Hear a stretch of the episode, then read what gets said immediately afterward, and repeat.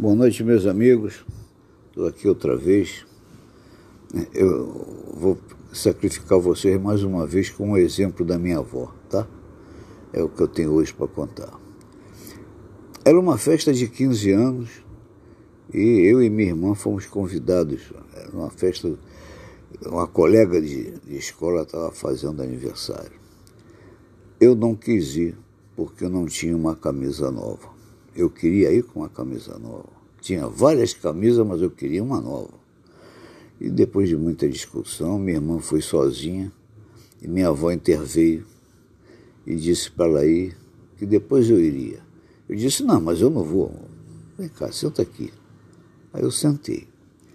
Ela contou: Olha, existia há muitos anos um país muito rico que tinha um rei muito querido pelo povo.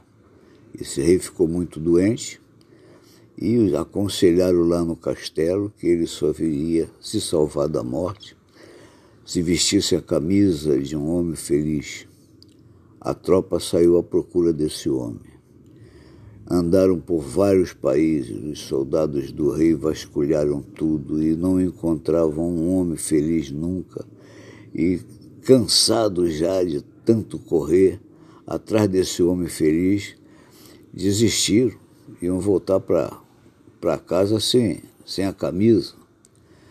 Isso quando eles vão chegando perto da, do reino, do castelo, numa floresta densa, escutaram um vozeirão de um homem cantando e um barulho do machado num tronco de árvore. Eles se entreolharam e disseram: oh, Eis aí um homem feliz está cantando. Vamos procurar esse tenor. Andaram e encontraram o, o homem que, que cantava.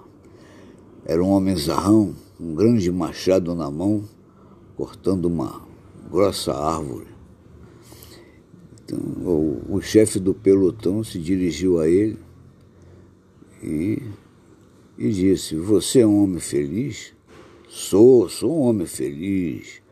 Eu vivo aqui, sou lenhador aqui nessas matas, moro naquele casebre ali na beira do rio, e aqueles meninos lá brincando nus, correndo um atrás do outro, são meus filhos. Nós vivemos do que o rio dá para nós, os peixes saborosos que eu pego todo dia. E vivo aqui tranquilo, sou um homem feliz. Então é você que nós estamos procurando. O nosso rei só se salva da morte vestindo a camisa de um homem feliz. E você vai me dar uma camisa para entregar ao rei. Ele largou o machado, triste, e disse para o chefe do pelotão: Meu amigo, eu sou um homem feliz, mas não tenho uma camisa para vestir.